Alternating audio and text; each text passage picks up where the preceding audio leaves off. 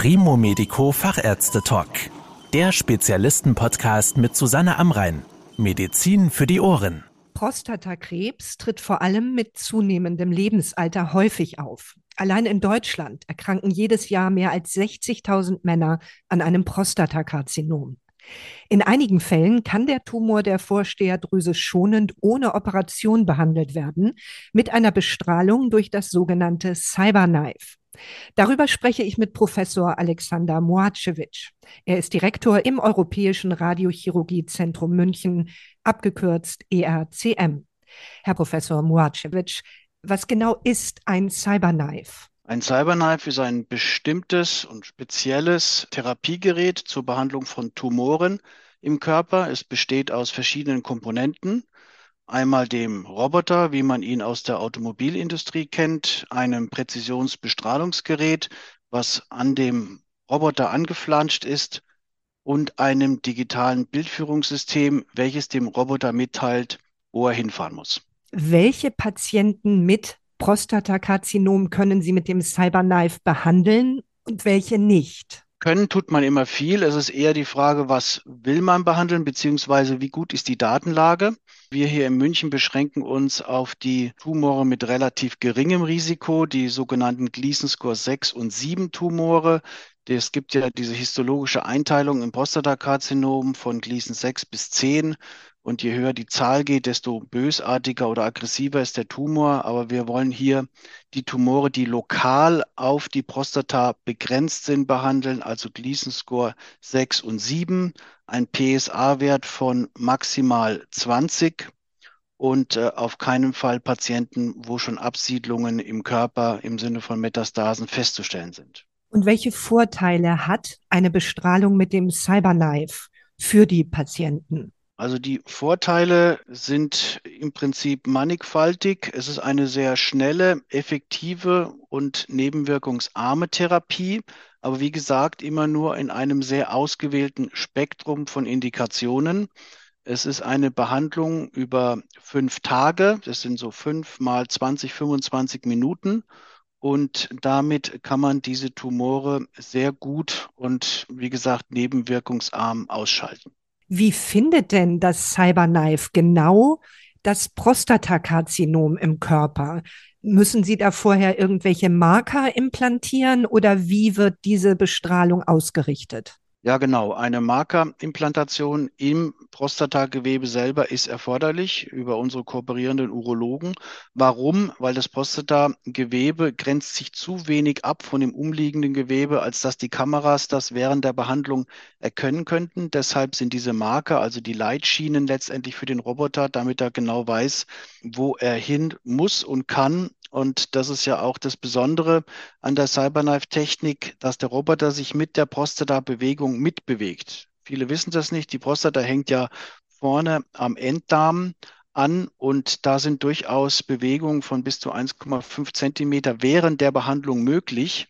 Und diese Behandlungskorrektur ist eben über diese Marker dann möglich. Das heißt, man kann immer sicher sein, dass das Cyberknife-System auf der Höhe der Zeit ist und an die richtige Stelle strahlt, unter maximaler Schonung des umliegenden Gewebes, wie zum Beispiel Blasenboden oder Enddarm. Wie muss man sich das vorstellen? Wie läuft so eine Behandlung ab? Also im Wesentlichen ist der Start, äh, wie gerade schon erwähnt, diese Markierung der Prostata über unsere Urologen. Das ist eine Prozedur, die ist deutlich weniger aufwendig als jetzt bei einer Biopsie. Das dauert meistens 10, 15 Minuten. Das wird Ultraschall gesteuert gemacht. Diese Marker müssen so in so einer H-Konfiguration, also zwei oben, zwei unten, idealerweise positioniert sein, damit dieses Tracking, wie wir das nennen, also die Bewegungskorrektur der Prostata in allen Ebenen gut möglich ist. Danach gibt es noch eine neue Bildgebung mittels CT und MRT. Das kann man im Prinzip alles an einem Tag machen. Dann brauchen wir ein paar Tage Zeit mit unseren Physikern, den speziellen Behandlungsplan zu berechnen. Das ist im Prinzip die Hauptarbeit. Das ist auch mitunter relativ komplex, weil man muss natürlich gucken, dass man die maximale Dosis in das Organ bekommt aber eben die umliegenden Gewebearten maximal schont. Und da das bei jedem Patienten individuell anders ist, muss immer wieder ein spezieller Plan generiert werden. Und wenn das fertig ist, werden die Daten unten in den Bestrahlungscomputer eingelesen Und äh, der Patient kommt dann fünfmal, wie gesagt, 20, 25 Minuten, legt sich auf die Behandlungslinie. Der Roboter kreist um ein und strahlt dann immer punktuell genau auf das Prostatagewebe. Während der Behandlung merkt man eigentlich nichts. Für viele Patienten ist es etwas befremdlich, die sagen, naja, ist denn da wirklich was gewesen, weil ich kann gar nichts spüren. Aber keine Sorge, da passiert schon was. Man kann diese Photonstrahlen nicht wirklich wahrnehmen. Und nach dem fünften Tag gibt es dann noch ein Abschiedsgespräch und dann sieht man sich oder telefoniert sich zusammen nach ein paar Wochen und Monaten, um dann die nächsten Kontrolluntersuchungen zu organisieren, was dann immer im Rahmen letztlich von Laboruntersuchungen, speziell dem PSA-Wert abläuft. Was spüren denn die Patienten nach der Behandlung? Sie haben zwar schon gesagt, es ist sehr schonend und nebenwirkungsarm, aber viele Männer haben natürlich große Angst, auch um ihre Erektionsfähigkeit ja. und um ja die Ausscheidungsorgane. Genau, also das ist natürlich der Dreh- und Angelpunkt. Und es gibt jetzt eine ganz neue Untersuchung, die zum ersten Mal verglichen hat Patienten, die operiert wurden und die mit Cyberknife bestrahlt wurden, ähnliche Patientenverteilung. Und da hat sich ganz interessant gezeigt in der sogenannten PSA-Studie, das ist auch für jeden, der sich da interessiert, im Internet nachlesbar, dass nach der Operation, die meisten Prostatapatienten in Deutschland werden ja nach wie vor operativ behandelt, nach einem Jahr 50 Prozent der Patienten eine Einlage in der Hose brauchen, weil eben eine gewisse Inkontinenz vorhanden ist. Und in der Cyberknife-Gruppe waren es 4,5 Prozent nur. Also das ist quasi Faktor 10 weniger. Das ist schon ganz interessant. Und das hat man jetzt, wie gesagt, auf einer wissenschaftlichen Studienebene erst vor wenigen Wochen so klar kommunizieren können. Aber es gibt natürlich keine Therapie ohne Nebenwirkungen. Aber wie gesagt, wir versuchen zumindest bei uns hier die Patienten sehr, sehr stark zu selektionieren, weil wir wollen natürlich auch im Sinne von unseren Patienten, aber auch für uns, dass wenig Nebenwirkungen auftreten. Alle spüren zwei bis drei Wochen nach der Therapie ein bisschen was. Also häufigeres Wasser lassen, auch nachts vielleicht öfter mal raus, möglicherweise brennen beim Wasserlassen. Es dreht sich immer sozusagen um die Blasenfunktion, aber man kann fast die Uhr nachstellen. Nach drei Wochen nimmt das deutlich ab und geht dann typischerweise auf die Situation wieder, wie es im Ausgangsbefund war. Und deshalb ist, um diese Frage konkret zu beantworten, der Ausgangsbefund natürlich auch das Wichtigste, weil wenn ich vorher schon sehr wenig Symptome hatte, dann werde ich auch danach wenig Symptome haben. Wenn ich aber vorher schon viel Symptome habe und da wird es noch ein bisschen schlechter, dann kann das für mich schon sehr unangenehm werden. Und deshalb versuchen wir auch diese Fälle eher nicht zu behandeln, weil wir wollen natürlich für alle Beteiligten hier auch eine möglichst nebenwirkungsarme Therapie erreichen. Wovon hängt es denn ab, in wie vielen Sitzungen die Bestrahlung erfolgt? Es ist im Prinzip immer dasselbe Schema, es sind immer fünf Sitzungen. Warum ist das so? Man kann sich auch vorstellen, theoretisch kann man das auch in drei oder vielleicht sogar in zwei Sitzungen machen. Aber wenn man mit Strahlen arbeitet, auch gerade in Deutschland, kann man nicht alles machen, was man so möchte. Ne? Man ist ja auch gewissen Regularien unterworfen äh, von den Aufsichtsbehörden. Und es gibt da ein klares Protokoll, was abgesegnet ist, auch von den Fachgesellschaften für diese fünf Sitzungen. Das hat sich auch bewährt. Damit sind die Ergebnisse sehr gut. Am Ende des Tages, ob es dann drei oder fünf Sitzungen sind, ist wahrscheinlich auch für die meisten Patienten nicht wirklich so entscheidend. Das ist auf jeden Fall eine Therapie, die in einer Woche abgeschlossen werden kann. Und das ist schon auch ein großer Unterschied zur herkömmlichen Strahlentherapie, wo ich ja eher Behandlungssitzungen von sechs, sieben, acht Wochen habe. Und das ist auch für viele Patienten dann ein Grund, so eine Therapie zu bevorzugen. Wie sind denn die Heilungschancen für die Patienten, also die Erfolgsaussichten? Die Erfolgsaussichten richten sich im Wesentlichen auch wieder am Ausgangsbefund aus. Also wenn ich ein Gleason Score 6 oder 7 Tumor habe, sind die Erfolgsaussichten gut. Die sind etwa bei 90 Prozent. 100 Prozent gibt es leider in der Medizin nie, aber damit kann man rechnen. Und wie gesagt, wenn die Histologie jetzt höhergradig ist, also mit Gleason Score 8 oder 9, wären die Erfolgsaussichten auch schlechter. Das sind einfach Daten aus ganz großen epidemiologischen Studien, aber diese Patienten werden zumindest bei uns hier in München nicht ausgewählt. Beim Wiederauftreten einer Tumorerkrankung wird ja häufig ein anderes Behandlungsverfahren gewählt als beim ersten Mal.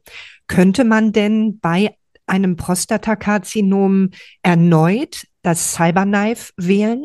Das ist eine sehr gute Frage. Was oft nicht so kommuniziert wird im urologischen Kreis, ist, dass es heißt immer so, ne, man hat ein Prostatakarzinom, das operieren wir raus und dann ist alles gut. Aber es ist leider so, dass innerhalb von fünf Jahren die Rezidivwahrscheinlichkeit nach einer Operation bei etwa 20 Prozent liegt. Und viele dieser Patienten sind auch schon dann zusätzlich bestrahlt worden und haben dann ein kleines Rezidiv, sechs, sieben, acht Millimeter, was man dann mit einem MRT oder einer PET-CT-Diagnostik findet, weil der PSA-Wert wieder gestiegen ist.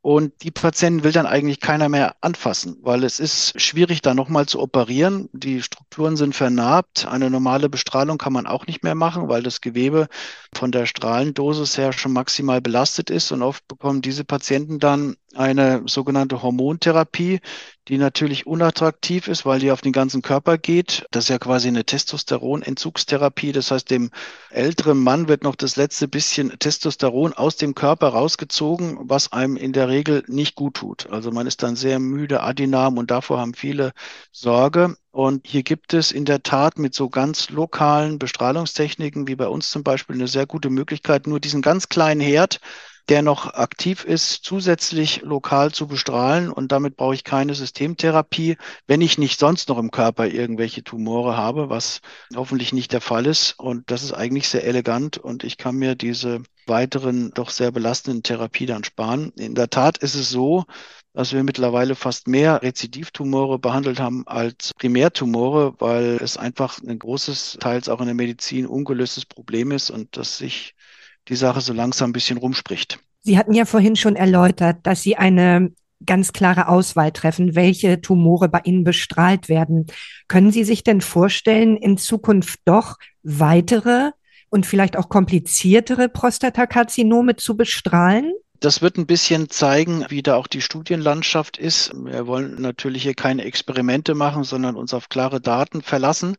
Aber was ein großes Thema ist in dem Zusammenhang, auch bei anderen Technologien, ist, dass man von der Gesamtprostatabestrahlung, viele meinen ja, man bestrahlt nur den Tumor. Das ist momentan noch zu gefährlich, weil die ganze Prostata muss bestrahlt werden. Die Tumore selber sind nicht immer so ganz klar definiert. Es gibt oft neben dem Haupttumor, den man im PET oder in der MRT-Diagnostik sieht, möglicherweise versprenkelte Tumorzellen, das wissen wir von großen Studien, teilweise aus Freiburg, wo nach der Operation die Prostata analysiert wurde, hat man gesagt, okay, hier links in der Prostata war mein Haupttumorherd, aber auf der anderen Seite waren auch noch Zellen, die man vorher in der Bildgebung gar nicht gesehen hat. Also aktuell wäre es noch zu gefährlich, sich nur auf den Herd aus der Bildgebung zu versteifen. Aber die Bildgebungstechniken und weiteren diagnostischen Möglichkeiten werden auch immer besser. Das heißt, in der Zukunft, wahrscheinlich schon in der nahen Zukunft, kann man noch spezifischer sagen, welche Areale in der Prostata sind wirklich vom Tumor befallen und welche nicht. Und die könnte man dann ganz isoliert bestrahlen und damit auch die Nebenwirkungsrate noch weiter nach unten schrauben. Vielen Dank für die Erklärungen, Herr Professor Muacevic. Sehr gerne, ich danke Ihnen. Das war der Primo Medico Fachärzte Talk. Danke, dass Sie zugehört haben. Mehr Informationen rund um das Thema Gesundheit und medizinische Spezialisten finden Sie auf primomedico.com. Bis zum nächsten Mal, wenn es wieder heißt Medizin für die Ohren.